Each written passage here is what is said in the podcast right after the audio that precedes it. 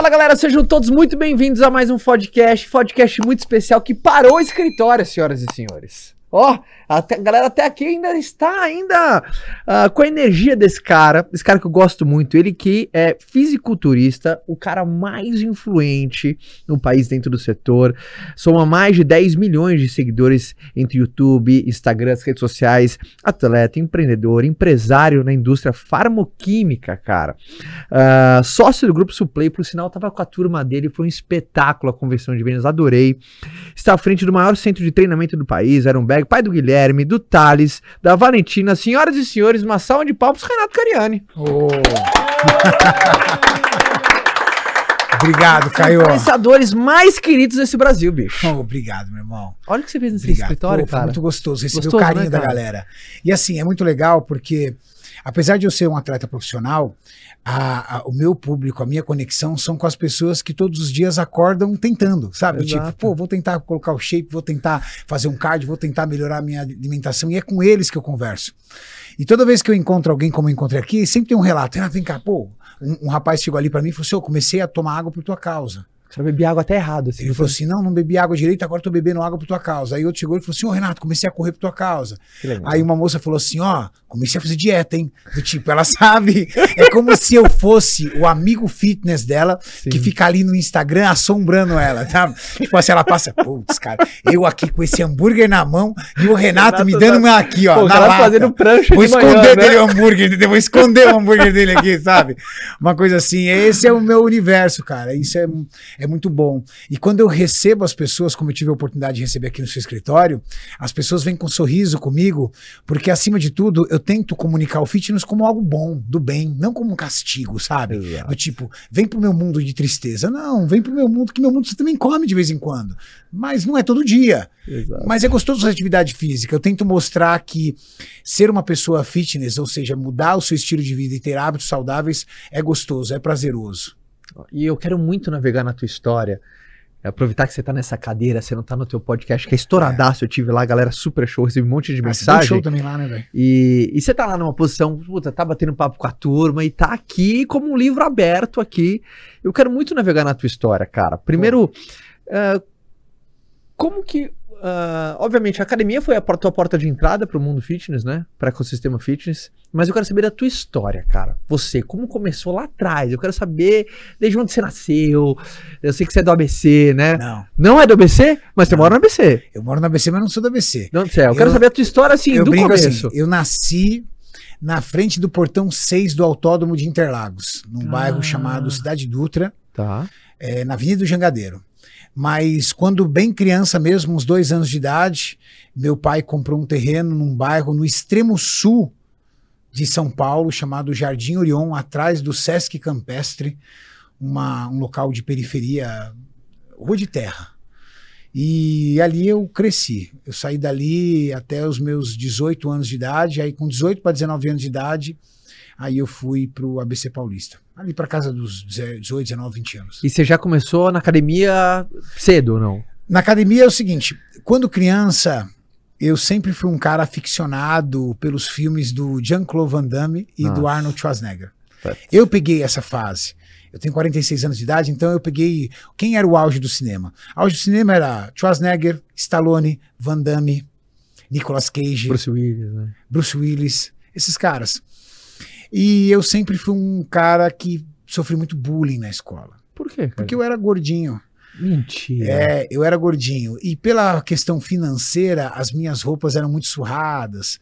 E minha mãe, ela sempre foi uma pessoa muito guerreira. O que, que ela fez? Ela pegou o endereço da minha tia e me inscreveu num colégio público, mas numa região mais nobre, aonde a qualidade do ensino era melhor. Tá. Porque a escola pública ela tem disso, né? Não é um padrão. Sim. Existem escolas melhores e escolas piores. E ela, com medo dos filhos cair em droga, bandidagem, essas coisas, ela não quis colocar os filhos numa escola de periferia. Entendendo que talvez num local mais nobre ela tivesse amizades melhores, uma situação melhor. Cabeça da minha mãe. Mas principalmente um ensino melhor, porque esse colégio era um colégio A de ensino. Tá. E aí ela me inscreveu num bairro mais nobre da Zona Sul de Interlagos. Só que todo mundo andava bem vestido. Só que o meu padrão de vestimenta é- era o Era padrão da lá, né? periferia, né? Sim. Era o da quebrada. Então Sim. era padrão da quebrada andando no lugar mais alinhado. Então a molecada não perdoava. E na nossa época, você é novo, né, Caio? Cinco anos. Vou fazer 37 esse ano. É, nem tanto. É. Mas, mas, mas, como eu sempre sou o mais velho da mesa, eu tenho 46. É. É, Mas na nossa época não tinha bullying. Na nossa época na- não tinha bullying. não, era, cara, a professora dava risada junto. Porra, essa... Ô, os, os moleques me apelidaram de Bertolo Brecha. Você lembra da escolinha do lembro, Raimundo? cara. Porque eu era muito vermelho, gordinho, com a cara inchada, igual o cara. Ah, Os caras me chamavam de Bertolo Brecha. Porra, velho. Sabe um dia que eles fizeram comigo? ah. A classe inteira combinou. Meu número era o número 35. Número 34. Pre... Não, número 32, presente. Número 30. Era assim, né? A professora Sim, fazia a chamada. Sempre era 4. número 33, presente. A professora ficava com óculos aqui, ela olhava e dava o ok. Nem sei se é assim ainda. Número 34, presente. Número 35, mano, a escola inteira combinou. A classe inteira combinou. Número 35. Pá, venha! A escola, a classe inteira, cara. Pô, a professora rachando o bico.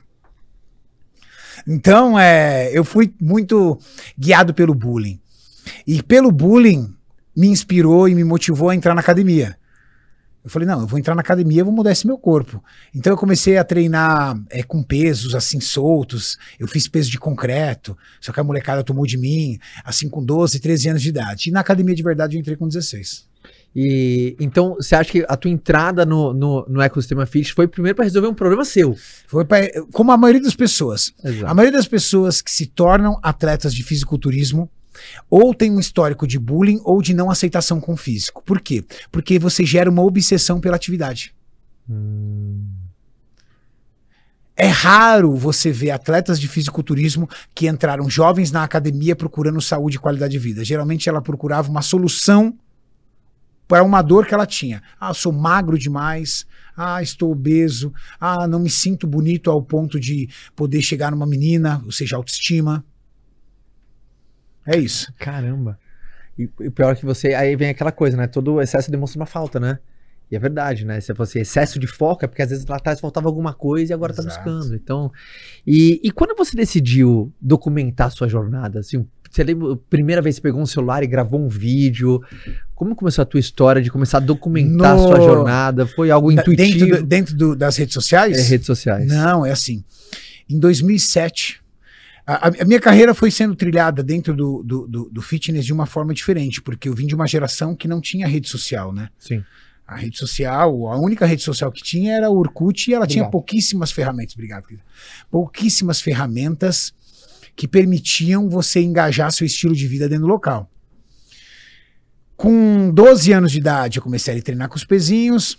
Com 12 anos de idade, eu escolhi minha profissão de químico.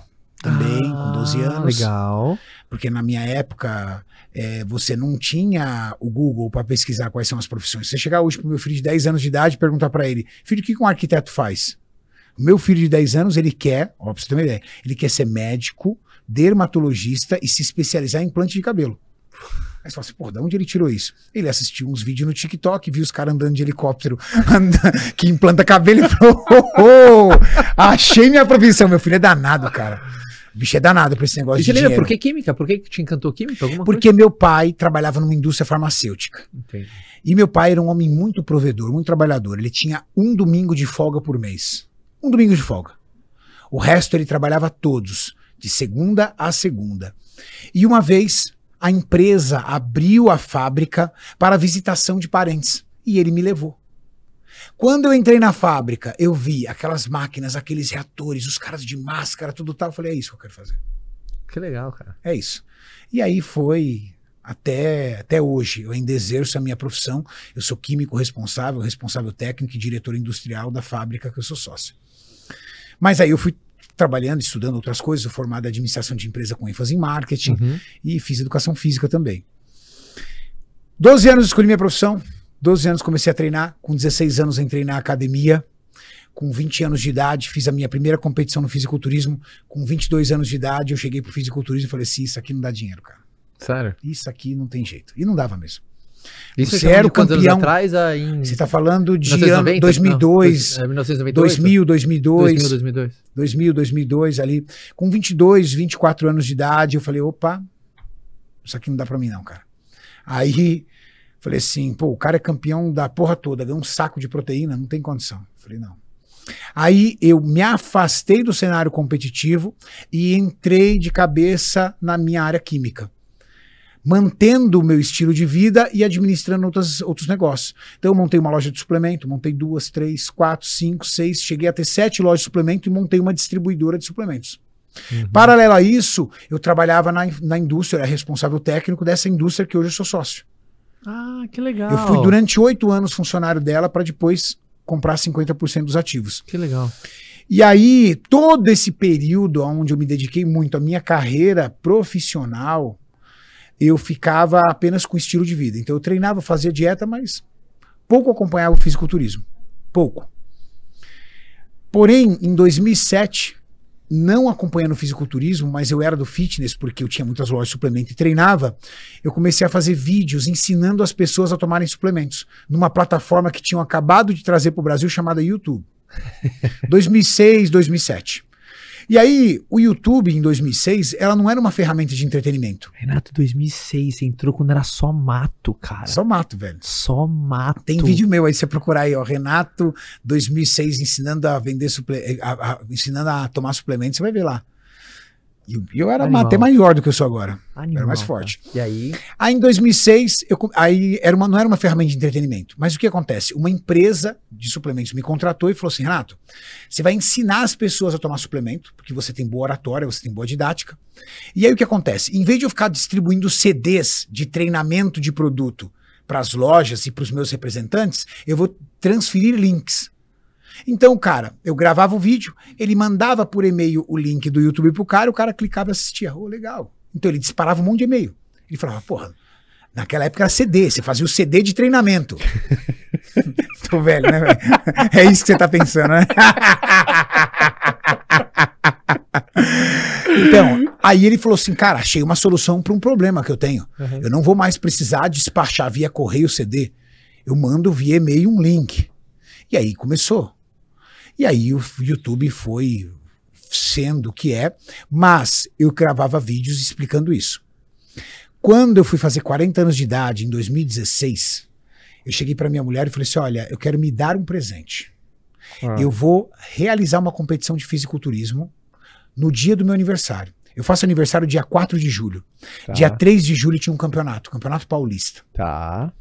Isso era meados de abril. Falei, ó, vou me preparar abril, maio, junho e vou competir em julho. Eu já fui no Paulista assistir. Aí ela falou assim: tô contigo, vambora.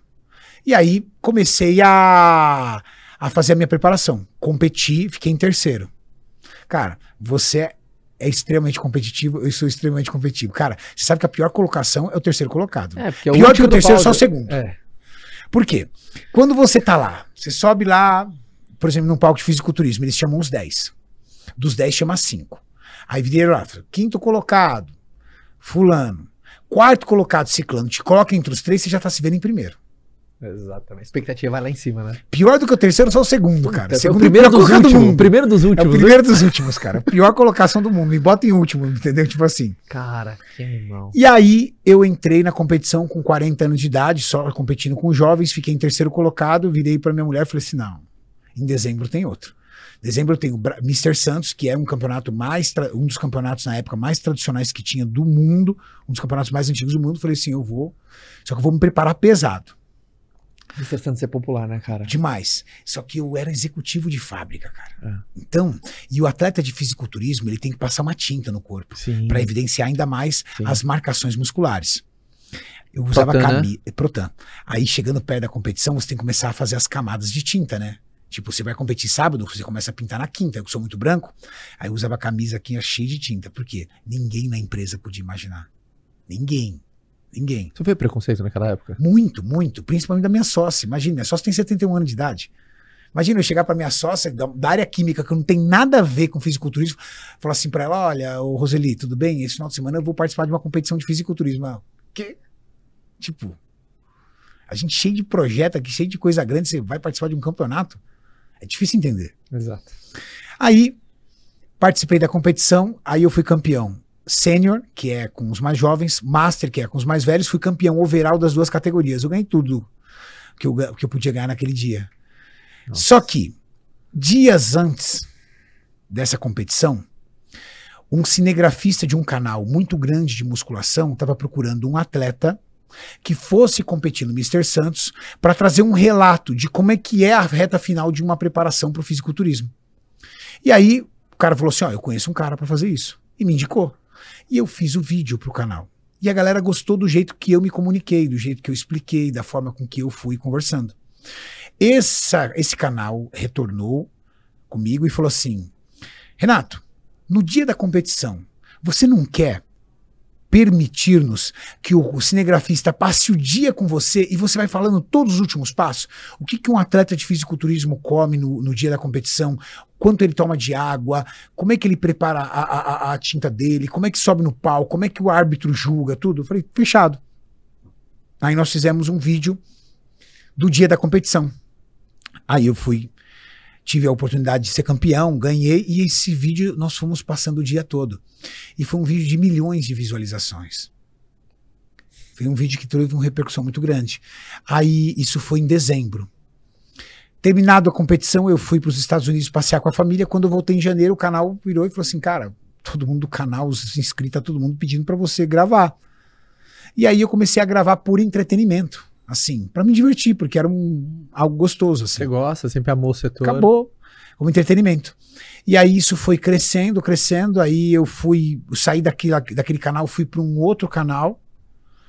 Esse canal, ele me contratou. Aí desse outro canal me contrataram para um outro canal. E aí eu fui construindo. E aí eu olhei e eu vi uma oportunidade, falei, poxa, isso aqui você inclusive pode empreender na parte de fitness, principalmente com as indústrias de suplemento. Aí eu comecei a atuar na indústria de suplemento no setor de marketing. Animal. Eu atu- atuava numa empresa e essa empresa eu fiz um trabalho muito legal lá, juntamente com toda a equipe, e esse trabalho teve uma repercussão muito grande nas outras empresas. Repercutiu muito por causa de números, Sim. aumentou muito o faturamento. Aí o Grupo Suplay foi lá, pegou, fez uma proposta, e aí eu fui na, em março de 2020 para na época da pandemia, Meio da pandemia. bem no meio da pandemia. E aí travou todas as academias fechadas, todas as lojas de suplemento fechado, porque loja de suplemento não era Essencial? essencial. Aí eu falei para os sócios da Suplay, que eu era só então contratado. Falei, olha, confia em mim numa coisa. Vamos acelerar no marketing. Eu tinha um centro de treinamento fechado, todas as academias fechadas, só eu tinha uma academia aberta para os atletas treinarem. Eu falei, vamos dobrar a geração de conteúdo, vamos dobrar o apoio em branding, vamos é, é, reestilizar a marca, trocar a embalagem, criar novos produtos. Por quê? O fitness vai vir mais forte do que nunca, porque toda a pandemia ensina. Toda. Desde a peste negra, que foi a primeira pandemia, a gripe é, espanhola como essa, ela ensina o quê? Sempre algo voltado à saúde. E qual foi o grande aprendizado dessa pandemia? Cara, quem não for pra academia vai morrer. Quem não cuidar da saúde vai morrer. Quem não emagrecer vai morrer. Foi isso que se educaram. É verdade. O grupo de risco quem era? Sedentário, obeso, diabético, com doenças metabólicas. É, Ou seja, uma saúde em dia é a melhor vacina, né? melhor vacina. E aí foi isso mesmo. Em setembro de 2020, começaram a reabrir as academias com aquela situação de áreas Sim, controladas, reabriram. Aí puf, explodiu. E hoje nós estamos vivendo o auge do fitness. Você viu aqui, ó, nós chegamos aqui, todo mundo faz alguma cara, coisa. que legal Todo mundo isso, faz alguma cara. coisa. Que legal. Quando você toma o seu café, Hum. tá? É... Ener- mais energia. Ah, muito legal isso, chegando aqui no escritório e, e, e- e olhando até, e até dividindo para todo mundo que tá ali, vendo o teu sucesso. E eu, eu sou um cara que eu curto muito te acompanhar, Renato. E eu, eu queria que, até que, se você. É muito difícil nos explicar. Né? Se você fosse explicar por que, que o Renato deu tão certo, sabe? Eu tenho algumas explicações porque o meu foi muito planejado. Legal. Eu Então, costumo dizer o seguinte: existe- intencionalidade é uma coisa muito bacana, que a galera não tem nada. Cara, você tem que ser intencional no que você É. quer, né? Porque, assim, né? Eu costumo dizer o seguinte: as histórias mais inspiradoras são as histórias dos caras que cresceram de forma totalmente intuitiva, né? É muito louco. E isso Uhum. eu admiro, assim. Sabe, tem cara que é foda. Tem cara que fala assim: ah, eu vendia água na praia e hoje eu tenho uma fábrica de água. Sim. Aí como é que foi? Nenhum cara sabe explicar. Como é que foi? Ah, cara, eu vendia água, aí um dia um empresário encostou em mim e falou assim: você não quer vender mais água? Aí eu comprei uma distribuidora, a distribuidora comprei. Sim. Nenhum cara sabe explicar. Sim. O meu não, eu fui pelo caminho meio óbvio. Então eu fiz faculdade, por exemplo, eu tinha 12 anos de idade, eu falei assim, opa, eu quero fazer química. Então o que eu vou fazer? Vou estudar para passar no curso técnico em química. Então com 14 anos de idade eu estava no curso técnico. Tá. Aí quando eu passei no curso técnico, eu fui lá no centro da cidade, bater nas portas das agências para conseguir um emprego de auxiliar de laboratório, porque eu era office boy. Aí eu consegui um emprego de auxiliar de laboratório. No laboratório, eu ficava lá puxando o saco do analista para ele me ensinar alguma coisa que não fosse só lavar vidro. Aí ele me ensinava, eu aprendi a ser analista. Aí a minha meta era fazer faculdade, pagar a faculdade. Eu paguei a faculdade, fui para uma multinacional. Aí lá na faculdade fui para outra empresa. Aí fiz uma pós-graduação em operações unitárias da indústria química. Quando eu terminei a operação unitária da indústria química, uma fábrica me puxou. Junto com isso, eu fiz é, um curso de auditoria do sistema de qualidade IS 9000. Aí eu comecei a fazer auditoria em empresas. Aí, numa das empresas que eu fui fazer auditoria, eu conheci essa fábrica que eu sou sócio hoje. Conheci Legal. o químico responsável, consegui é, fazer um bom trabalho lá, assumi o cargo dele de químico responsável. Ele perdeu o trabalho, eu entrei no lugar dele por, por competência, ele por incompetência. Tomo hate pra caramba por causa disso, porque eu tô falando. Quando toda vez que eu conto a história desse cara, tomo hate, mas tudo bem. Ah, mas é importante a galera entender que, cara, o, O mundo é competitivo, cara. não adianta você pintar que não é. Ah, vai, o Olimpíada é a gente não pode. Cara, na, na Olimpíada se compara tempos, números. O mundo é competitivo. É, o cara. hate é porque eu entrei pra fazer auditoria na empresa. E o, e, a e o setor do cara tava uma bagunça. E eu organizei o setor do cara inteiro. A empresa olhou. Entende? Não, a empresa olhou, não, eu ajudei a empresa a olhar, por isso que eu tomo hate. Porque, É muito importante saber vender o teu trabalho. também, né, exatamente, quando terminou a auditoria, eu falei, ó, tá tudo aqui organizado, entendeu? Tudo arrumado, tudo certinho. Se você quiser, eu assumo o setor e, e sou seu funcionário, entendeu? Assumo, aceito aí ser seu funcionário. Ou seja, deixou claro a tua intenção. Deixei claro a minha intenção. E aí passou dois meses, eles dispensaram o cara e me contrataram. Aí, quando eu trabalhei nessa empresa, fui montando as lojas de suplemento em paralelo, sempre mantive o trabalho naquela empresa. Por quê? Porque dali eu ganhava meu sustento e as lojas eu ficava investindo. Então eu montava uma loja com o dinheiro da outra. Eu demorei anos para tirar um real da loja, porque eu tinha um ótimo salário. Então, por exemplo, eu tinha um salário, vai, vamos dizer, equivalente hoje a 25 mil reais. Uhum. E isso era o suficiente para eu viver muito bem. Então, tudo que entrava na loja, eu fazia outra loja, fazia outra loja, fazia outra loja. E capital, né? Eu só comprava à vista. Dinheiro, dinheiro, dinheiro, dinheiro, dinheiro. Só que, quando eu tive sete lojas numa distribuidora, eu peguei uma parte dessa, dessas lojas, a distribuidora, e vendi para comprar 50% da fábrica. Então, eu também sempre fui muito agressivo nas minhas decisões. Eu assumi sempre riscos absurdos, calculados, mas assustadores. Porque eu vendi, vendi- um negócio muito promissor para entrar num negócio que eu ainda não tinha Uhum. é, plena convicção de que ia trazer Uhum. o mesmo sucesso. Aí, quando entrei na, na fábrica, eu fui fazer faculdade de administração de empresa com ênfase em marketing. Por quê? Porque eu sou de exatas. É difícil você gerir pessoas sendo de exata. Exato. Então, eu fui ali trabalhar um pouco gestão de pessoas, marketing, essas coisas que eu não tinha muita noção. Me especializei nisso. Então, eu fui fazendo aquele caminho, sabe, o óbvio, né? Que é estudar, se especializar, pega uma vaga, cresce, põe ali. Não Longo foi nada prazo, genial. lo- Longo prazo, né? É, não. Pior que foi curto prazo, sabe por quê? Sabe com quantos anos eu me tornei sócio dessa fábrica, que foi fundada em 1981? Com 30 anos de idade. Cedo, novo. Eu entrei pro meu segmento como o cara mais jovem a ser sócio de uma empresa não herdeiro. Todo mundo achava que eu era filho da dona, até hoje. Acham que eu sou filho da minha sócia, porque ela tem 71. Sim. Entendeu? Então é. É, é muito diferente. Ela 71, você. É, tem idade pra ser mãe. Não, tem mesmo, eu tenho 46. Exato. Ela tem um filho de 43. Se dão bem? Hã? Se dão bem? Vocês se dão bem? Já nos demos melhor. É. Já. Mas sociedade é assim também, né? É, mas é por conta do fitness. Ela não. Ela, ela, assim, o que ela gostaria realmente era ter toda a minha atenção na fábrica. E Sim. hoje eu tenho um propósito, né? O fitness pra mim é um propósito, não é um negócio. É legal o jeito que você olha. E assim, o- hoje, qual é a tua visão do mundo fitness hoje? Como que você enxerga o mundo fitness? Eu enxergo hoje o mundo fitness o seguinte: as pessoas elas têm um ambiente. Tá, E esse ambiente diz muito quem você é. concordo. O ambiente diz se você vai ser uma pessoa ambiciosa ou se você vai ser uma pessoa acomodada. O ambiente vai dizer se você vai ser uma pessoa dota- é, é, passível de algum tipo de vício ou não. O ambiente vai dizer se você vai ser uma pessoa preguiçosa ou uma pessoa enérgica. O ambiente. Agora, tem vezes que o seu espírito é tão forte que você consegue sobressair do ambiente. Só que você precisa de apoio. Para mim, hoje, o fitness é isso. Sabe? O cara tá lá, Na casa dele.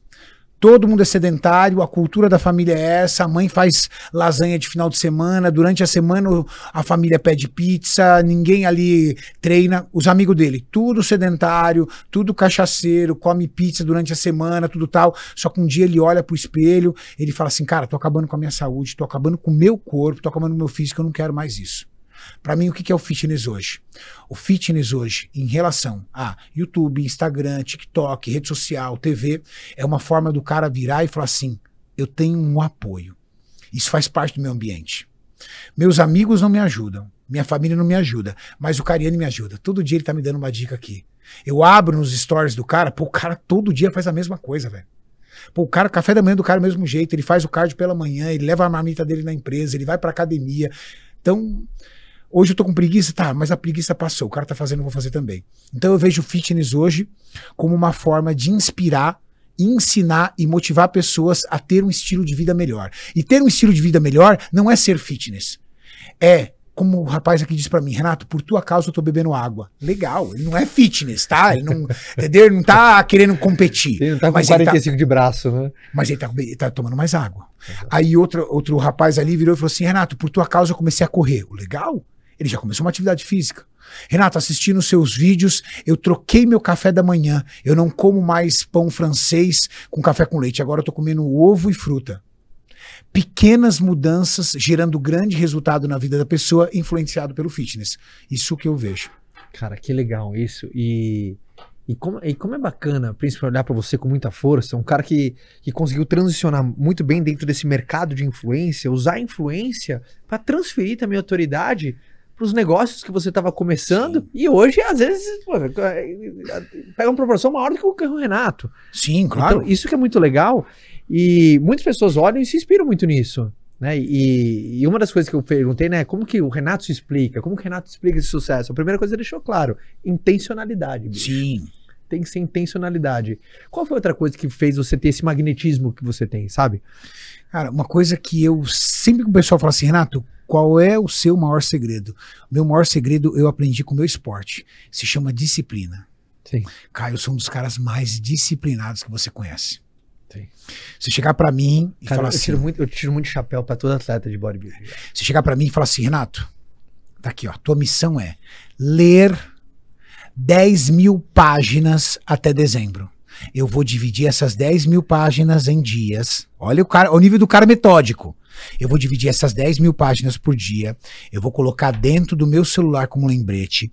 Eu vou distribuir isso durante horários com meta. Quando der 9 horas da manhã, eu vou ter lido uma parte. Quando for meio-dia, eu vou ter lido outra. Eu vou organizando isso. Cara, é assim tudo na minha vida. Eu acho que eu só não marco horário para transar. O resto, cara. Porque aí seria muito foda, né? Agenda, né, cara? Tem uma frase que assim. Não, eu sou um cara muito sistemático. É, é, quanto mais disciplina eu tiver, mais liberdade eu terei. É. Né? É, disciplina equals freedom, né? Disciplina é igual a liberdade, ou seja, ela claro. te liberta, ela é a ponte de onde você tá, pra onde você vai. Ela é e ela te deixa forte. Eu também acho. Sabe por quê? Porque quanto mais disciplinado você é, você começa a ter autocontrole sobre sua vida sobre os seus pensamentos e suas ações. E você começa a se sentir poderoso. É. Sabe? Sabe? Quando você chegar, entendeu? Você tá lá, você eu tenho um papel de fazer, de ler 10 mil páginas. Quando eu chegar em 5 mil páginas, eu tô numa mesa e falo assim, o cara fala assim, e aí, Renato, como é que você tá? Tudo, tudo, cara? E aí, tudo bem? Cara, setembro, nós estamos eu já li 5 mil páginas. Não, você tá de brincadeira, cara. Eu falo, já. Isso te deixa poderoso. Não tem o menor sentido, nem a menor necessidade, mas eu já passei dois anos da minha vida sem comer nada fora do mesmo tipo de alimentação. Sem falhar, tipo, sem errar. Dois anos. Sabe que aí não, não tem sentido fazer isso, tá, gente? Não tem o menor sentido. Eu tô explicando, tá? Isso é coisa de louco mesmo. Tá? Não vai te levar a nada, não vai te fazer melhor do que ninguém. Mas é meu. Ai, ai. É... Gosto da honestidade. Gosto é, honestidade. não, sério, eu falo isso que de repente a pessoa pode virar e falar assim: nossa, mas por que isso? Realmente não tem o menor sentido. Você pode muito bem fazer dieta de segunda a, a, a, sábado e domingo, se divertir numa boa, que você vai ter saúde uma, e física. Tava sendo uma universidade de disciplina, né? Exato. Isso, foi isso. Dois anos. Não, eu fiquei me testando. Tá. Era, não era físico, era me mental. Durante dois anos da minha vida, eu não comi nada fora da dieta, eu não falei nenhum dia do treino, eu não faltei nenhum dia do trabalho, Eu não errei em nada. Pensa num ser odioso, né, cara? Mas era uma forma que eu tinha de me purificar cada vez mais dentro dos meus objetivos. Tá. Entendeu? Tava bem, tava sozinho, não era casado, tava super tranquilo e eu tava hiper focado. Eu tenho hiperfoco, né? Eu tava hiper focado dentro de alguns objetivos da empresa. Então eu falei assim: se eu regrar meu máximo na minha dieta, meu máximo na minha atividade física, eu vou regrar o meu máximo no meu trabalho, eu vou virar um ser extremamente exigente comigo mesmo. Dois anos. E pra, pra todo mundo que quer ser um profissional mais influente? Independente se alguém tá em outro setor, tá no- na área da beleza, Qualquer área, né? ou qual- qualquer área, independentemente de qual que é setor dele, fala assim, Renato, eu quero ser mais influente, bicho. Olha, porra, tua influência, obviamente, porra, você chegou num nível colossal, mas eu E rápido, ser... né? Sabe de quando é meu Instagram? Ah. 2017. Cara, rápido. Eu abri o meu em 2013? O meu é 2017. Para não falar que é 2017, é novembro de 2016. Eu abri em novembro de 2016. Ele tem dois- 2016, 17, 18, 19, 20, 21, 22. Ele tem seis anos. Os últimos três anos você 17, veio que nem um 18, 19, canhão 20, também, 21, né? 22. Hã? Os últimos três anos você veio que nem um canhão, Da né, bicho? de 2020 para cá, Nossa, você veio que nem muito um canhão. rápido. Inspirador, bicho. Muito rápido. E O que fazer para você ser mais, mais, influente? influente. Eu quero ser mais influente na minha profissão, cara. No meu Tá. mercado, eu quero ser um cara mais influente. Eu sou um dentista, eu sou um advogado, eu Legal. sou um médico, eu sou uma, um personal trainer, eu sou uma nutricionista. Eu quero ser mais influente. Tá. Primeira coisa que eu acho que faz de você uma pessoa mais influente: ser especialista em alguma área. Por exemplo, ah, eu sou médico. Vamos, vamos dar um exemplo? Eu sou médico cirurgião plástico. Tá. Igual você tem mais de 100. Sim. Não, cara, eu não sou cirurgião plástico. Eu sou um cirurgião de pálpebra. Sim. Mas eu sou o cara da pálpebra. Você pode até não ser, mas você está se especializando. Sim. E aí, dentro do seu Instagram, da sua rede social, você vai dar dica para essa pessoa não deixar a sua pálpebra cair. Você vai dar dica das pessoas, você vai mostrar a cirurgia, você vai mostrar a situação, você vai mostrar o seu trabalho, você vai mostrar isso, você vai, vai participar com o seu grupo disso. Então, eu acho que se segmentar é algo muito interessante. Concordo. Eu acho que isso é muito interessante. Um outro ponto é você não ter medo de se expor. Boa. Por quê? Hoje, na minha opinião, tá? Depende do tamanho da base que você quer fazer. Hoje, você tem que ter a ciência de que Instagram é uma ferramenta de entretenimento. Concordo. Não adianta você, como profissional da área, ah, eu sou advogado, então nas postagens é só sobre direito. Eu vou falar, não, tudo bem, mas você não vai passar de 100 mil seguidores. Se você quer trazer as pessoas para dentro da sua base e tornar-se um profissional referência na sua área, você tem que mesclar seu estilo de vida com a sua profissão. Então você tem que mostrar um pouco do de trás. Tá, existe o Caio, professor, que faz com que todas as empresas aumente drasticamente seu potencial de vendas. Legal. E o Caio, ser humano, tem que estar lá dentro também. O Caio que brinca com o filho, o Caio que, que, que gosta de cozinhar, o Caio que gosta de viajar de vez em quando, o Caio que gosta de correr. Esse Caio tem que estar lá. Mantendo uma postura dentro daquilo que ele espera ser respeitado, mas acima de tudo humanizado. Então, porque é uma ferramenta de entretenimento. Outro ponto que eu acho interessante para você aumentar sua relevância dentro da rede social como profissional é não ficar atacando o outro. Porque quem gosta de crescer sua base em cima de hate, uma hora o hate volta contra você. Porque o público hate, o cara é hate de qualquer um, cara. Ele pode, ele vai ser o seu hate também. Então, às vezes você fica lá, ah, porque aquele fulano tal tudo. Aí você fica famoso, os caras vêm. Ah, os caras que de repente não gostam dele vêm na sua área. Sim. Só que esse cara, uma hora ele vai te hatear também. Então, pratique o bem, divida o bem, faça o seu, não olha para os outros. Fica ali, ó, só foca no seu. Muito bom, Renato. Então, são coisas que, pelo menos eu sempre trabalhei. E o mais importante de todos, obsessão por geração de conteúdo. Por quê? Rede social, ela vai em cima de quem entrega mais. Principalmente YouTube. Isso é um canhão nisso, né, cara? Você é um Ah, canhão nisso. Teve época no YouTube de eu entregar três vídeos por dia. 10, 2 e 6 horas da tarde. 10, 2, 6 horas da tarde. Aí eu falei, tô ficando louco, né, cara? Imagina. Atleta, então, pra mim é uma prioridade. Fazer cardio, treinar e fazer dieta. Empresário, tinha uma fábrica pra tocar. Família, filhos, essas coisas. E produzir três vídeos por dia? Que isso? Aí, muito Surreal. difícil. Muito difícil. Mas hoje eu tenho uma base, né? Eu acho que no meu canal deve ter quase 2 mil vídeos. E ao todo, no YouTube, eu tenho mais de 7 mil vídeos. Então eu já tenho uma base. Como funciona hoje a produção de conteúdo, sua produção de conteúdo? Do meu canal, É. a produção de, de A conteúdo. galera deve te perguntar, Renato, de onde você tira tanta coisa pra falar? A galera tá Isso é difícil, cara. Aí é o desafio. O desafio é trazer conteúdo novo. Então, eu tenho os campeonatos dos atletas que nós vamos cobrindo, vamos acompanhando. E tem situações, por exemplo, hoje. Sim. Hoje eu fiz um vídeo reagindo aos filhos do Arnold Schwarzenegger. Por quê? O Arnold Schwarzenegger, ele tem o Christopher Schwarzenegger, que é um rapaz de 25 anos, obeso. Só que o papai Arnold, danadinho, tem um filho com a mesma idade, só que com outra mulher. Cabra velho danado, texto alta, né? Foi lá e fez dois filhos ao mesmo tempo. Só que ele fez na empregada, na governanta. Caraca, Pra não sair de sabia. casa, ele foi ali, entendeu? Porra, mulher e com. Você não sabia, não? Não sabia dessa Pra não sair de casa, ele falou assim: deixa eu resolver esse problema aqui. Aí ele Caraca. fez um filho com a empregada também. Também tem 25 anos de idade. Que é o. Ai, não sei se é Joseph, alguma coisa assim. E esse garoto é um garoto que é a cara do Arnold. Não dava nem pro Arnold pedir DNA no ratinho, cara. Não ia ter como. E esse aqui é forte? Esse? Esse é o forte. E aí eu fiz um- uma analogia entre esses dois é, é, irmãos, né, meio irmãos, para mostrar que não é a genética que diz, mas o ambiente. O filho, vamos dizer assim, é um termo horrível, né, mas o filho bastardo, o filho da empregada, cresceu com o Arnold.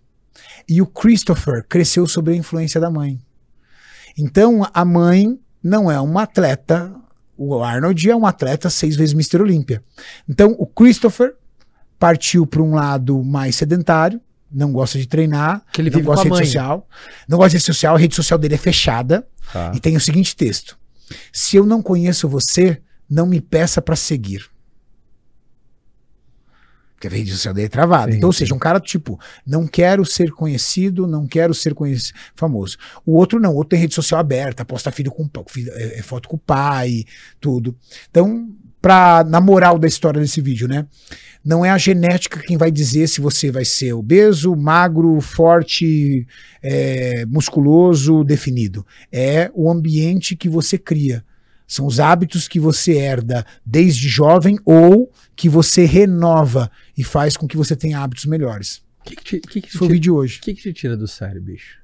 O que, que tira do sério? Ixi, cara. O que, que tira do sério? Assim, o Renato com Bom. colaborador, galera, com time. O que, que você fala? Puta, bicho, Bom. você é intolerante zero. É, eu sou um cara muito exigente pra trabalhar, porque eu sou muito exigente comigo mesmo, né? Então, Ah. pra trabalhar comigo não é fácil.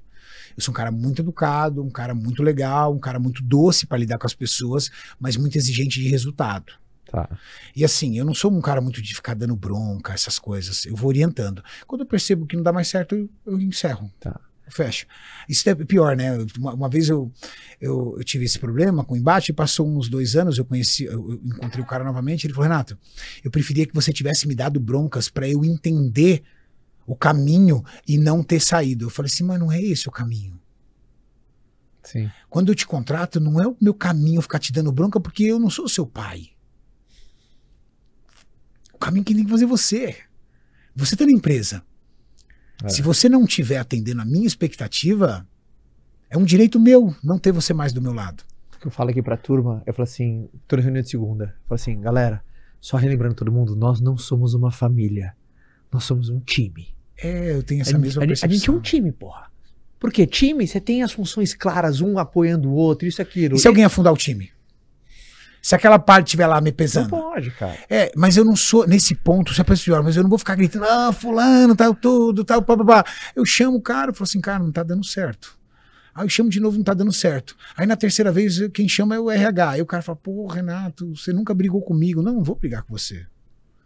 Não vou E brigar. E o- e o que eu falo lá em casa é, e, e também na sua família, faça da sua família um time, né? É, Onde tá todo mundo, tá interação, todo mundo tá conectado, mesmo propósito, alinhamento, isso. todo mundo na mesma página. Então é muito difícil trabalhar comigo porque eu sou um cara muito exigente. Tá, Mas também tem uma vantagem. ok. A maioria das pessoas que trabalham comigo financeiramente crescem muito. Porque eu devolvo. Não quero só pra mim. E você é um cara que você tem. é, é, Eu gosto muito, porque é muito do meu DNA. Você tem aquele DNA do, do growth, do crescimento, do É, progresso, né, Eu cara? devolvo. Devolvo. A galera que trabalha comigo, entendeu? Sabe, meus cinegrafistas são os cinegrafistas mais bem pagos do fitness brasileiro. Tá. Os caras ganham bem, os caras são felizes, recebem o crédito, tá? Uhum. Por exemplo, nós fizemos agora um teaser de lançamento de uma linha nova. Aí, pô, terminamos ali, pô, o vídeo ficou fantástico, tudo. Então tá, então liga pro fulano que foi ele que fez. Que legal. Esse não foi eu que fiz, quem fez foi ele. Aí os caras, pô, o cara me foram lá, deram parabéns pro cara, recebe os créditos, tudo, porque é assim, né? Você tem que exigir, mas também tem que entregar. O que, que você vê que eu boro O que, desafio? que me tira do Ah, sério, é. velho? Que que é assim, como eu tenho um, como eu sou um cara movido à gestão de tempo, por exemplo, a minha secretária falar que era às 18 o nosso podcast, é às 15, isso me tira do sério. isso me tira do sério, velho. Tá. Entendeu? Então, tipo, Organização. organização. Mas Deus ele foi tão bom comigo para me testar que ele me deu uma esposa extremamente desorganizada. Para testar a minha paciência. E aí eu vou, eu vou me tornando uma pessoa melhor, porque é a minha mulher. Ou seja, eu também devo ter um monte de defeito que ela tem que aturar, não é verdade? Então é uma Exatamente. negociação. Exato. Então isso me fez uma pessoa melhor. Por exemplo, hoje, Tati, hoje, né, ela tava procurando a casa inteira. Eu falei, o que que foi, amor? Ela, não, eu perdi um dos meus fones, aqueles fones da Apple. Sim. Ela perdeu um. Eu falei, mas como você perdeu um? Ah, eu tirei os meus dois fones e coloquei na, na Na pia do caixinha. banheiro. Tá. Aí eu falei, tá, mas por que você não colocou na caixinha? Não, porque eu tava na correria. Eu falei assim, meu Deus do céu, mas vem cá. Se pegar. É umas coisas que na cabeça de um cara extremamente organizado não entra. Vai dar muito tá mais trabalho depois, ter um Aí o outro. ela podia ter pego na caixinha, colocado os dois negócios. Não. A caixinha, por exemplo, estava lá na, na mesa da cozinha. Aí ela esqueceu de colocar e colocou no negócio. Só que depois ela bateu a mão, essas coisas sumiu um dos negócios. Então, eu vou aprendendo a ser um cara mais tolerante com organização, porque dentro de casa eu tenho uma pessoa que não, não é organizada. Cara, e ela também me atura num monte de coisa, então cabe a mim aturar. Então hoje a organização já melhorou bastante isso. Mas gestão do tempo você não pode me atrapalhar. Isso eu não tolero. Se você me atrapalhar, velho. Qual foi um momento, sim, da tua vida? Eu, eu acredito muito que ah, os momentos mais desafiadores é o, o momento que a gente mais cresce. Qual foi um momento desafiador da vida do Renato? Que você fala, porra, bicho, aqui foi desafiador Uh. pra cacete, mas eu cresci demais, cara. Cara, eu sempre falo isso Como nos meus assim, podcasts, sua vida, mas eu vou dividir esse- com você porque foi. Eu trabalhava na indústria, trabalhava num laboratório Tá. multinacional. Eu era responsável técnico desse laboratório. Jovem, bem novo eu era. E, cara, é assim. Esse laboratório, eu era o primeiro. Todas as empresas eu fui assim, tá? Eu era o cara mais caxias do mundo. Eu era o primeiro a chegar e o último a sair. E eu era o responsável técnico dessa área, sendo o funcionário mais jovem da área técnica Tá. surgiu um curso para realizar. A empresa ia pagar esse curso no Rio de Janeiro. Todos os funcionários, biólogos, químicos, engenheiros falaram assim: "Ah, o Renato que vai. Puxa saco do caceta, chega aqui, é o primeiro a sair, o último a, sa a, a- a primeiro a chegar, o último a sair. Até eu achava que, que eu ia. Bom, chamou a minha assistente, deu curso para ela. Meu chefe era um militar severo, Caio. Casca grossa, de poucas palavras, bem ignorante. Eu me enchi de coragem, que eu, todo mundo morria de me- de medo inclusive eu, me enchi de coragem e fui até A sala dele. a sala dele. Bati na porta. Dá licença. Gostaria de fazer uma pergunta pro senhor. Aí ele tava com a cleans aqui, sabe? Sim. Aí eu falei, pra eu aprender e entender aonde eu errei, eu gostaria de saber por que eu não fui selecionado pro curso. Ele olhou e falou assim: Você não tem nada a ver com isso. Quem toma essas decisões sou eu. Aí eu baixei a cabeça, fui saindo. Só que, na ânsia dele me acalentar, na boa intenção, por isso que eu falo, a boa intenção, o inferno tá cheio de boa intenção, né? Claro. Na boa intenção que ele tinha, o capeta, o que, que ele fez? Ele falou: Garoto, eu não escolhi você porque eu não posso ficar sem você aqui durante uma semana. Você é muito importante para a empresa para se ausentar em uma semana. Uma semana aqui sem você pode me trazer muitos problemas. Entre aspas, ele quis dizer o seguinte: não, você é um cara muito importante na empresa. Eu virei para ele, falei assim: o senhor está me punindo por ser competente? Aí ele virou e falou assim para mim, né? Aquele jeitão dele. Quem sabe da melhor da empresa sou eu, eu que aguento aqui as broncas, eu que tenho aqui os problemas, eu sei o que é melhor para a empresa e tal, tudo, papapá. Ficou chiando, desci. Caio, meu mundo ruiu naquele dia. Sabe por quê? Ah, Porque eu chegava cedo, dava o meu sangue e saía no final do dia. Porque acima de tudo eu estava trabalhando para mim. Eu digo para as pessoas, cara, quando você dá o sangue na tua empresa, ah, mas o meu chefe não merece. Cara, você não tá trabalhando pro seu chefe. Muito Você tá se bom, purificando, é cara. muito Você bom. tá se renovando.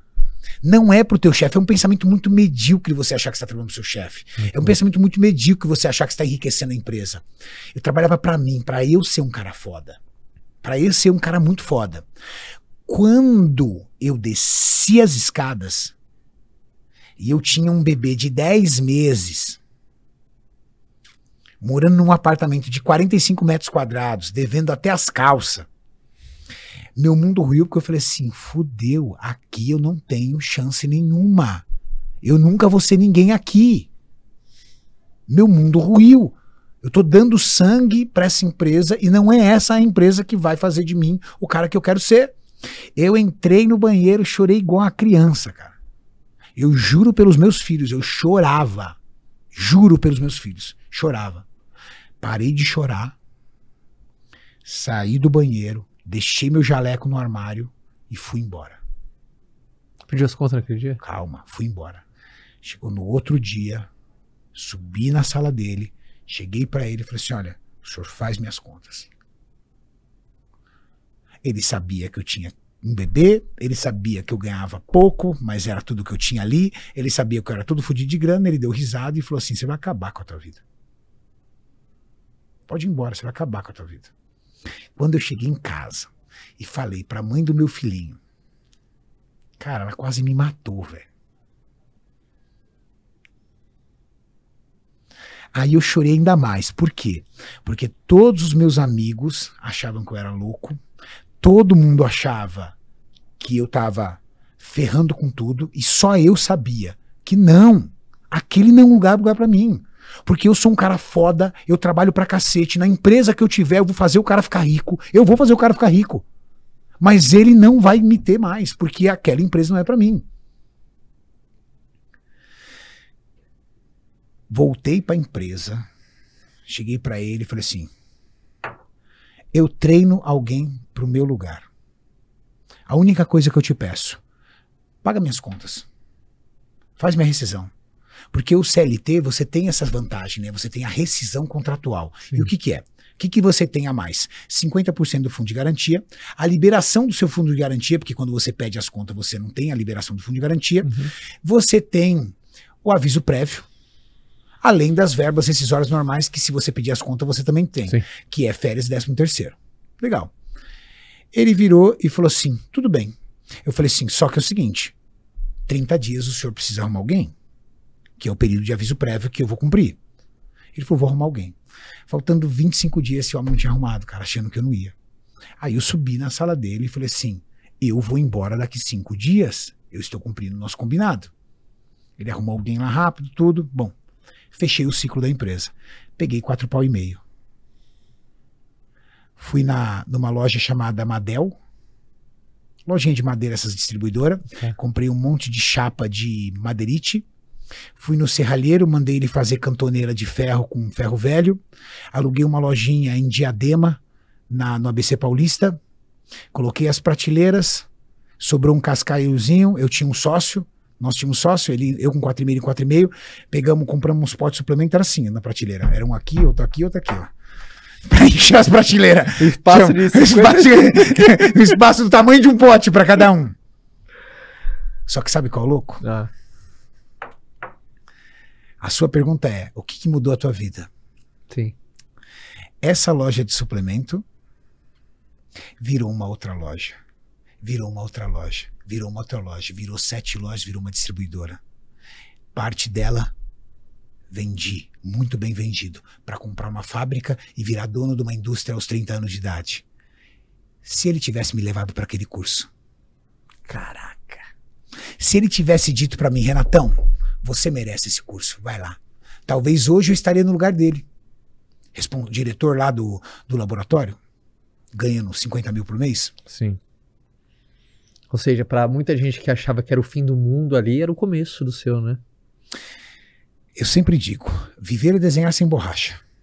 Uau. Viver é desenhar sem borracha. E cada traço da sua vida, que literalmente faz diferença na sua vida, às vezes não é grande, às vezes é pequeno.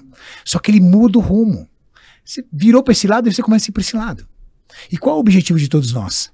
Quando você estiver no auge da tua maturidade, olhar para o desenho chamado Sua Vida e falar assim: Olha, aqui tá, saiu meio borradinho aqui, aqui tá meio tortinho, cara, mas posso falar? Tá mais bonito do que quando eu imaginei jovem. É isso que eu tenho orgulho da minha vida. Lá atrás, quando eu era auxiliar de laboratório, office boy, ou quando eu fui lá ver meu pai, eu tinha um sonho.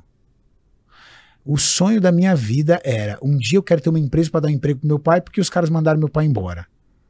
Hum. Quando eu olho o desenho da minha vida, eu vejo onde eu cheguei e falei: "Pô, tá muito mais bonito do que eu imaginei. Eu vivia desenhando sem borracha. Então, às vezes, você fala assim: porra, eu tô numa merda fodida, os caras mandaram embora. Calma. Hum. Calma, cara. Porque às vezes você tá no seu jogo da virada. Mas você tem que passar pelo olho do furacão, né? Você foi um cara muito paciente? Sempre. Até hoje, frio. É. Eu não trabalho com emocional, velho. Se você chegar em mim, por exemplo, me der uma invertida por algum motivo no mundo dos negócios, cara, você não. Eu vou sumir ali de você. Você fala assim, Caramba, o Renato nem reagiu, tá quietinho ali, o que, que foi? Não, cara. Você responde seguindo caminhando, né, eu bicho? vou caminhando, eu vou seguindo, eu vou fazendo. Aí você fica até assim, pô, o que, que será que ele tá aprontando? Filho da puta não falou nada.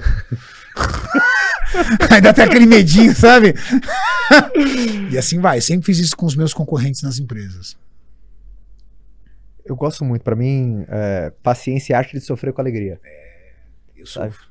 Você, você sofre porque você não tem ou você não tá onde você quer, mas, bicho, você fala assim, eu vou, eu vou chegar, vai dar, é... Ansiedade zero. E, e- e, cara, é, é impressionante, né? Eu lembro que o primeiro vídeo que eu vi que tinha um cunho ins- inspiracional, é impressionante como tem muito, a maioria dos vídeos inspiracionais tem muito atleta de fisiculturismo, né, cara? É sofrida a vida do atleta de fisiculturismo, né, cara? Cara, velho. Eu lembro que eu vi, sei lá, em 2004.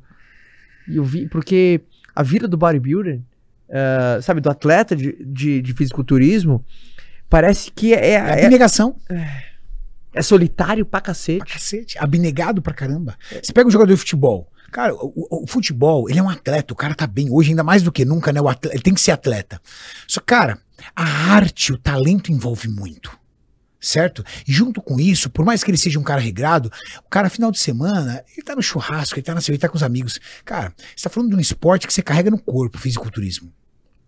Você olha um jogador de futebol, você não fala que ele é um jogador de futebol. É verdade. Você olha um jogador de tênis, você não vai falar. Mas quando você vê um atleta, você fala, caramba, carrega no corpo. Então já tem esse estigma de você carregar o físico. Segundo, é um esporte onde você tem que ter o mínimo de gordura corporal com o máximo de massa muscular. Ou seja, tem épocas da sua vida que você está comendo feito um leão que você não quer comer, porque é só alimento saudável. E tem época da sua vida que você tem que treinar feito um touro, forte, valente, sem comer quase nada. Para poder perder gordura. É um eterno fora do zona de conforto. E a gente vai ter, obviamente, a gente tá gravando nesse momento, vai ter o Arnold agora. nesse final esse de semana, né? Como que você tá enxergando o mercado assim? Tá incrível. Tá incrível. Cara, eu quase, fui no, eu quase fui no Mr. Olímpia de 2016, bicho. 16. 16, eu lembro quando foi o, a final do Phil Heath e o Kyle Green. Lembra?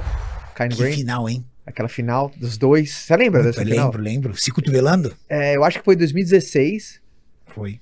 É, ele que tinha aquele, aquela trança enorme. Exato. Eu acho que foi 2016, eu não lembro. 2016. 2016, Foi Phil 16. Heath levou.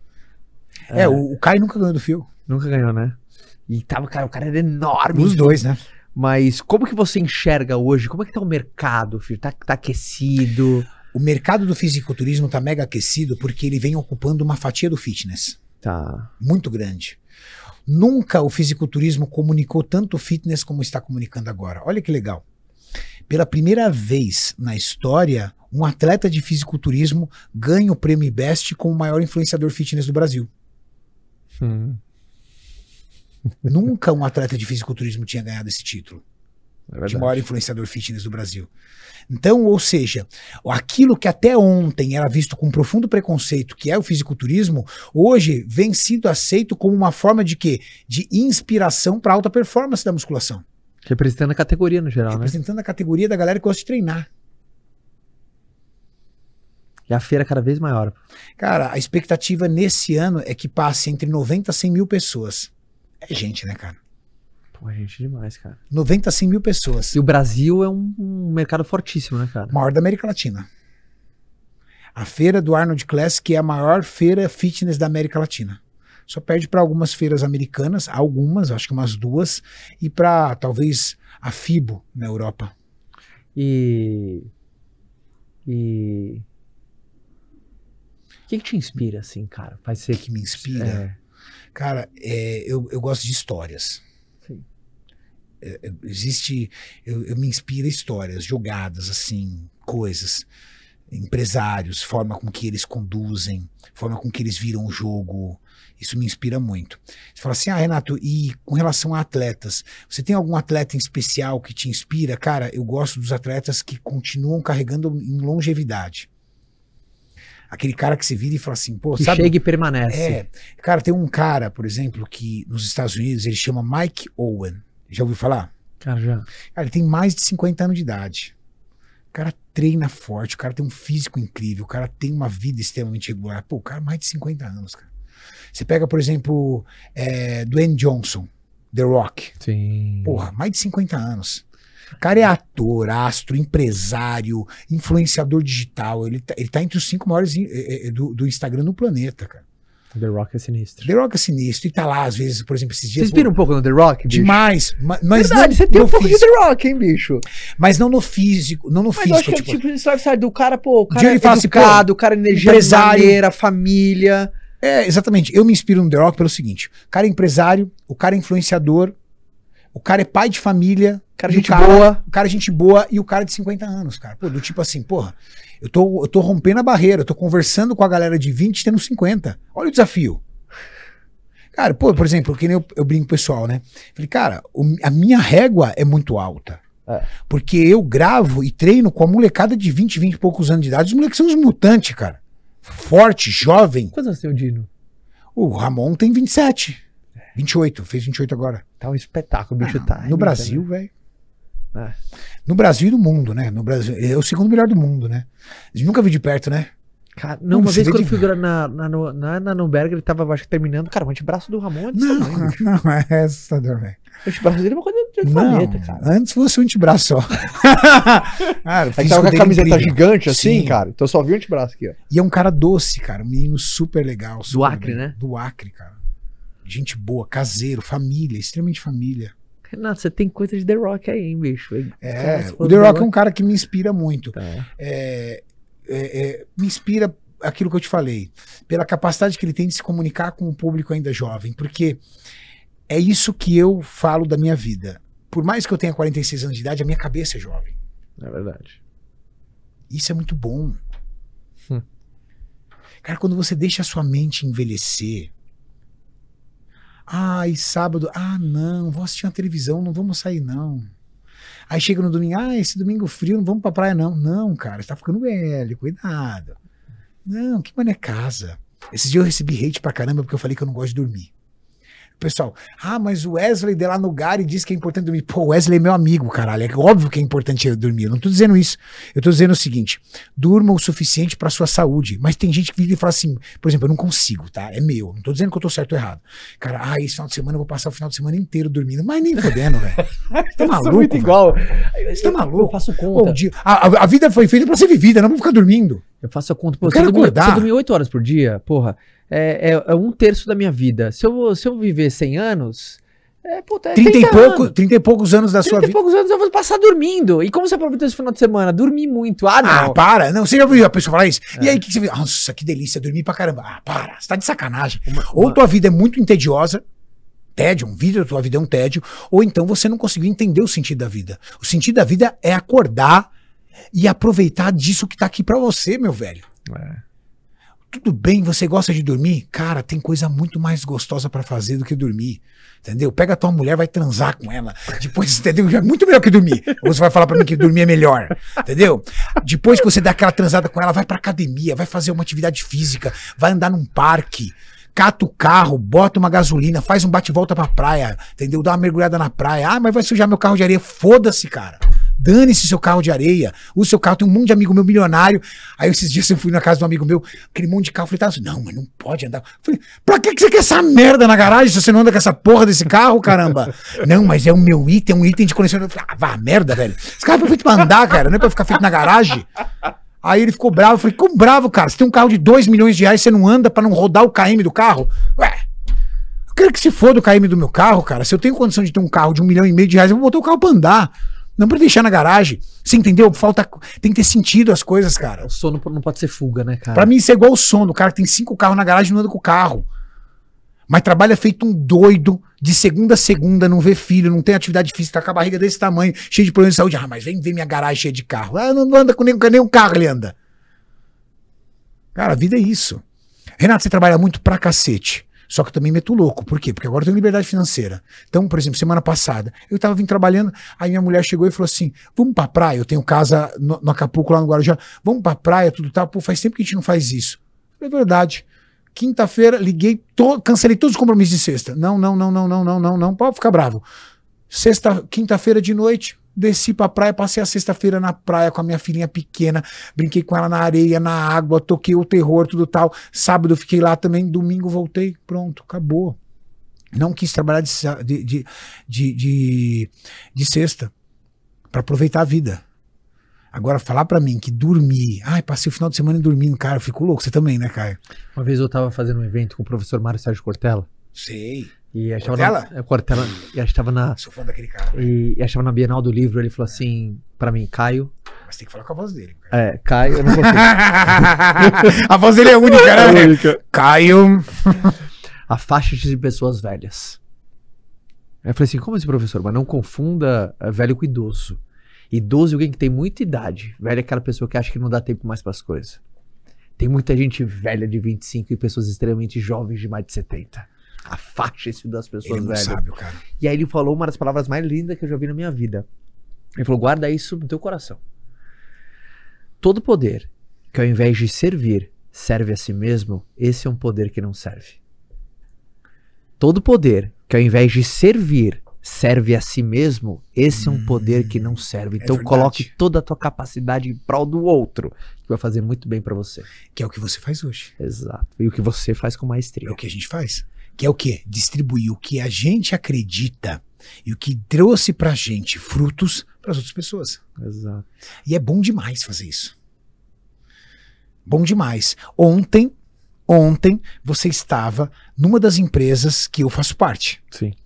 O Grupo Suplay, que detém Max Titânio, Probiótica e Dr. Peanuts. Convenção de vendas lá Inclusive, te deram os produtos? Sim. Entendeu? Porque se não te der, eu já ia xingar e trazer aqui e mandar pra você. Não me deram. Você foi super carinhoso comigo. Então é o seguinte. Você esteve lá.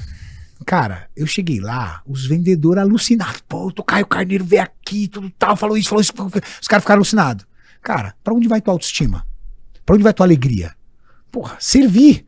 Servir, né, bicho? Servir, cara. Eu acho que no final com propósito. é, Tem muita gente, ah, eu não sei qual é o meu propósito. Tem gente que se romantizou demais nessa palavra. Bicho, propósito é você servir. Então vou, vou contar. É servir. Agora só desculpa o jeito que te dá mais tesão em servir outra pessoa, bicho.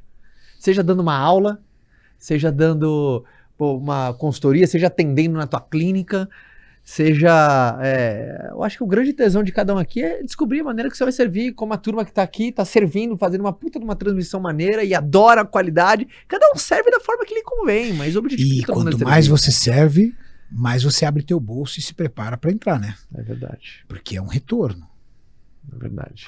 Você ainda virou e falou assim, Renato, o que faz um cara, um profissional ser um influenciador de sucesso? Entrega. Pensamento medíocre de algumas coisas. Não, eu não vou entregar. A pessoa tem que me pagar para receber isso. pô. A maioria dos me- os melhores cursos digitais dos melhores professores da internet está tudo disponível no canal dele. A É única verdade. coisa que ele faz é organizar. É verdade. E organizar é bom, não é? Então ele te cobra por isso. Sim. Ah, mas eu não quero pagar. Então vai lá porque esse cara serve. Esse cara já entregou tudo. Exato. Entendeu? Esse cara já entregou tudo, já deu muita dica pra você, já te ensinou muito. Exato. Se você pudesse, nessa reta final aqui do podcast, puta, é muito bom conversar com o Renato. Você, puta, é muito legal, você é um cara 10, Pô, vai obrigado. crescer cada vez mais. Torço muito por você. Cada vez que você tem uma Obrigado. vitória lá, que nem da última vez que eu tava lá, Pô, você tava indo pro Mr. Olímpia, a primeira vez que um brasileiro ia narrar o Mr. Olímpia, lembra? Exato, primeira língua portuguesa. Olímpia, é, eu tava indo pro Mr. Olímpia, eu ia é, gravar, eu ia narrar o Mr. Olímpia em pay-per-view pro Brasil. Puta, Foi falou- muito legal. E você caiu a primeira vez, porra, eu pulo, eu vibro com a vitória de outra pessoa. Mas eu aprendi o seguinte na minha vida, eu aprendi muito cedo. Se a gente trocar inveja pela admiração, o sucesso de alguém é um convite pra nossa superação. Verdade. Então, quando alguém, quando alguém vence, eu pulo, cara. Porque é um convite que essa pessoa tá fazendo, tipo, vamos, porra! Né? Dá, dá! Né? Então, ah, se você pode deixar uma mensagem pra todo mundo que tá ouvindo aqui, cara. E tem gente que é o, tem gente que agora, por exemplo, tem um monte de Renatos e Renatas nos ouvindo agora. Só que em fases do Renato diferente. Tem um Renato agora que acabou de sair da sala do chefe. Fudido. Tem o Renato que acabou de entrar Tá. na fábrica com o pai. Tem o Renato que tá nas sete lojas, bicho. Tem o Renato que acabou de comprar distribuidor e tá com ali porque fez um investimento. Tem o Renato que, cara, tá bombando e tá com medo de não voltar de onde veio. Sim. E teve. Que, que recado que você dá pra esse monte de Renato? E o Renato é que tá aí, bicho. Ó. Vou falar primeiro pro Renato tá fudido. É o seguinte. porque isso aconteceu comigo. A oportunidade, eu costumo fazer uma brincadeira. A oportunidade, ela é um baixinho careca e que passa correndo. Se ele passar por você, você não agarra os cabelos dele. Tá bom. E ele é baixinho. Por que eu falo isso? Porque todos nós esperamos uma grande oportunidade e tudo que rolou pra mim foram pequenas. Boa. Pô, eu consegui a vaga de auxiliar de laboratório. É uma pequena oportunidade. O salário era praticamente o mesmo que eu ganhava de office boy. Só que eu consegui, de alguma forma, na minha cabeça, entrar. Eu achava que eu tinha entrado na área. Pô, auxiliar laboratório, fazendo curso técnico em química. Legal. Depois eu consegui a vaga de auxiliar de laboratório. São pequenas oportunidades que estão fazendo isso. Só que quando você pega essa pequena oportunidade e valoriza ela, primeiro, você identifica. Porque às vezes você nem acha que é uma oportunidade. Você fala, pô, essa bosta que me deram. Cara, isso aqui vai mudar a tua vida, cara. É que você quer um milagre. Muito a bom. porra do milagre. Muito Mas bom. o que você tem na tua mão pode mudar a tua vida. Muito bom. Eu costumo dizer, cara, você tá empregado? Tô. Então você já tem aí uma boa estatística, porque tem um percentual, não tenho ideia de qual é o percentual de desempregados no Brasil, mas é alto. Cara, a última vez eu acho que tava em 12 ou 13%. Então. Checa. Então você tem um percentual. Renato, eu estou fazendo faculdade, já deu um filtro. São oportunidades. Agarra essa oportunidade e trabalha ela. Mas você tem que trabalhar com muita fé e com muita vontade. Esquece chefe, esquece patrão, se ele merece ou não. Trabalha com muita vontade. Se refina. Seja um cara foda. Muito bom. Porque você começa a brilhar de um jeito naquela empresa que se a empresa é medíocre, você destoa. Você destoa. Aí o cara na recepção vai ver você, é capaz de ele depois de contratar. Ó, tá aqui o seu cartão. Cara, me liga depois, porque pá, você é muito diferente. E vou, vou contar rapidinho aqui uma história, rapidinho. Depois você corta ali. Se for história for muito longa, você corta. O número dois, o número dois, tá só abaixo de mim e da minha sócia na fábrica inteira. O número dois da fábrica maior salário, maior cargo, maior gestão. Eu encontrei ele como vendedor de sapato. Que legal. Sabe como? Eu ia comprar sapato sempre no mesmo lugar. E uma vez eu fui atendido por ele. Ele me atendeu de um jeito totalmente diferente. Eu falei, cara, esse cara é diferente. Puta merda. Esse cara é um cara foda. Aí ele chegou pra mim e falou assim: Seu Renato, você tem uma empresa disso, né? Eu falei, tenho. Ele falou assim: se um dia o senhor me der uma oportunidade de faxineiro na sua empresa, faxineiro, sou vendedor de sapato aqui, mas faxineiro, eu vou mostrar pro senhor que eu mereço a oportunidade. Eu falei, caraca, velho. Juro pra você, ele vai levar assistir isso, porque ele assiste todos os podcasts, a galera sabe, cara. Pois eu contratei ele como auxiliar de produção. Todos os auxiliares de produção da minha fábrica, sujo, uniforme sujo, amarrotado na época. Tirava, esquecia de botar o uniforme para lavar, que a fábrica que lava o uniforme. Indústria é assim, indústria que você, você mesmo lava o uniforme. Esquecia às vezes. Ele, cara, impecável. Nem parecia que trabalhava na produção. Arrumado. Os EPIs, equipamento de proteção individual, usava todos. Não precisava cobrar. Óculos, tudo. Sempre, rápido. Que aconteceu? Vaga para expedição. Conseguiu a vaga na logística. Quando ele conseguiu vaga na logística, que ele foi atrás de um curso técnico em logística. Se especializar. Sem falar com ninguém. Rapidamente começou a se especializar, se entregando lá, atendendo os processos, virou coordenador de logística. virando coordenador de logística, ele batia um na minha sala, petuloso. Senhor Renato, tudo bem? Posso falar um com o senhor? Pode. E assim, assim, eu tenho auxiliar, analista, supervisor, líder, supervisor, gerente, diretor, né? Então ele tinha muitas pessoas, mas ele pediu. Minha porta aberta, eu tenho uma filosofia lá, minha porta está aberta. Eu gostaria de fazer faculdade de química. O senhor acha uma boa? Eu falei, eu acho, mas é difícil. É muito difícil. Ele encarou a faculdade de química. Só que antes ele fez supletivo do segundo grau, porque ele não tinha o segundo grau, para poder fazer o curso técnico. Então ele fez o supletivo para fazer o curso técnico em logística. Olha como o cara foi se preparando. Porque ele só tinha até a oitava série. Fez o supletivo, fez o curso técnico em logística, entrou na faculdade de química. Não conseguiu acompanhar. Química é difícil. Fechou química, frustrado. Eu falei para ele, cara, faz administração de empresa, calma entendeu? Uma faculdade com menos cálculo, um pouco menos de matéria densa. Começou a fazer faculdade de administração de empresa. Aprova no setor de compras. Entrou para o setor de compras. Aprova é aproveitamento interno. Entrou no setor de compras, auxiliar de compras, supervisor de compras, coordenador de compras, gerente, gerente geral da empresa. Passou anos? Passou.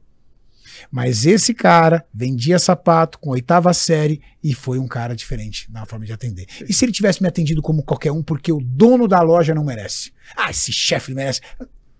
Cara, quando você é foda, você brilha, você destoa de um jeito que você fica parecendo ali uma luz na empresa. A empresa fica pequena para você, se a empresa não te merece.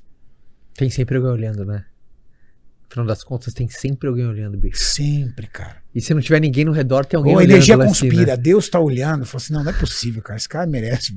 Já que eu não posso contratar, ele vai arrumar alguém pra E pro contratar. Renato que tá indo bem. Hã? E agora pro Renato, que, pros Renatos e pras Renatas que estão indo bem. Pro Renato e pras Renatas estão indo bem, acredita numa coisa. E isso daí tem que ser pra quem tá indo bem, porque todo mundo que ainda tá na jornada conquistando acha que isso é pura hipocrisia. Então, se você ainda tá na luta, fecha os ouvidos que não é pra você. Cara, ter 10 milhões, 50 milhões ou 500 milhões na conta não vai mudar nada na tua vida. É tudo a mesma coisa. Por quê? Depois que você tem conforto para tua família, onde você pode morar na melhor casa, trazer os melhores estudos para o seu filho, trazer a melhor condição de segurança para tua família, passou disso é pura vaidade. É pura vaidade, cara.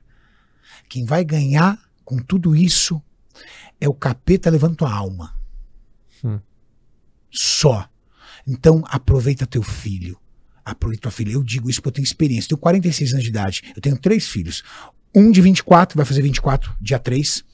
Um de 10 e uma de um ano e sete meses. O de 24 eu não vi praticamente crescer. Porque eu tava aí na loucura, trabalhando feito um louco. O de 10 eu já curti muito. E essa de um ano e sete, eu me dou o direito, às vezes, de ficar uma semana sem trabalhar, só curtindo ela e curtindo o meu de 10. Por quê? Porque os números da onde eu tô pra frente é pura vaidade. Ah, por que você não para de trabalhar então? Porque eu nunca vou parar de trabalhar. Eu amo o que eu faço. Eu amo o que eu faço. Só que agora eu trabalho por propósito, não é só por relação financeira. Mas, cara, cuidado com o jogo, porque o jogo é viciante. E para de arrumar desculpa dizendo que a empresa precisa de você, porque se você já conquistou sua liberdade financeira, quem precisa de você é sua família. Uau. É isso. Ou seja, não perca a essência do que realmente importa. Vai, se dedica, arrebenta, serve com o seu talento, o Mas gere trabalho. seu tempo. mas gere o seu tempo. Não cai numa armadilha mental de ficar preso nesse jogo. Você entra numa corrida dos ratos, não de quem não tá indo, de quem não sabe sair, de onde se colocou. E cuida de você, tá? A Exatamente. sua saúde faz atividade física, se cuida, vai treinar, faz uma alimentação saudável. Animal, hein, cara. Salva de palmas para Renato Cariano, senhoras e senhores! Para as pessoas ficarem mais, para algum louco que não te acompanha, como é que faz? Eu quero estar tá do lado desse cara. Como é que Renato faz? Cariani. Renato Cariani no YouTube, Renato Cariani no Instagram, Renato Cariani no TikTok. E tá lá, sempre presente, podcasts e, e, e- e- gerando muito conteúdo. O Renato é uma máquina, cara, de servir, de contribuir. Meu irmão, você sabe que eu torço pra caramba pra você. Obrigado. Pra caramba, a casa Adorei tá sempre aberta. contigo. Sempre, sempre a gente tem que fazer mais. Que esse Vamos. final de semana se arrebente. Eu sei que esse final de semana vai ser uma loucura. A Arnold aí rolando. E eu sei que, puta, a galera vai adorar te ver, abraçar. Você Vai ser dar, muito bom. Você vai dar abraço esse final de semana, bicho. Você vai dar Bom. uns 5 mil abraços esse final de semana. Pra mais. E que gostoso, né, Bom bicho? demais. É com um monte de história legal, a turma é super bacana, te adora. Caio, eu, você, pessoas que são do mundo digital, nós, para muitas pessoas, não somos nem reais. Então, quando a pessoa. O que acontece? Eu, eu sempre digo isso. Nós somos o amigo da pessoa, É. o amigo virtual. E ela cria um laço contigo ao ponto de ela conhecer seus filhos, suas brincadeiras, ela conhece até o apelido que as pessoas te chamam.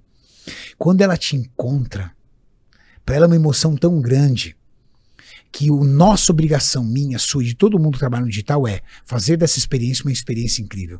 Para ela virar as costas e falar assim: não, esse cara realmente é legal, ele não me enganou. Ele é aquela pessoa que está nos vídeos. Ele realmente é o. Ele é aquele cara que está nos vídeos. Isso Que é muito legal. importante. Que legal. Isso é respeitar, inclusive, o coração das pessoas. Eu, eu partilho muito nisso, cara. Eu sei o quanto que um abraço genuíno importa. Um aperto de mão importa pra se fazer total diferença. Eu já fui um cara que eu já tirei a foto. Eu já fui aquele cara Eu que tá do outro lado que fala assim: caramba, que cara legal, que cara maneiro. Mas se a experiência não tivesse sido boa, né, cara? Ah, já aconteceu comigo, já deve ter acontecido contigo. Já. Turma, primeiro adorei, Renato. Volte mais, venha sempre aqui, em nome de toda a nação do podcast. Todo mundo acompanha o Renato, faz um trabalho brilhante, brilhante, brilhante, de um conteúdo muito fera. Lembrando que o nosso podcast sempre às segundas-feiras, logo no começo da manhã, para você começar bem a tua semana, com conteúdo, com provocação, com boas ideias, para você conquistar os seus objetivos. E no nosso canal do YouTube, você que não está inscrito e está assistindo esse podcast pelo nosso YouTube, se inscreva no canal para você não perder nada. E se você está ouvindo aqui pelas plataformas de streaming, também ah, compartilhe esse episódio nos seus grupos de família, de WhatsApp, de amigo, para você levar um papo muito gostoso, um papo com gente foda que tá arrebentando a boca do balão. E hoje foi demais. Então, de novo, a última salva de palmas pro Renato Cariani. E nos vemos na semana que vem. Tchau! Valeu.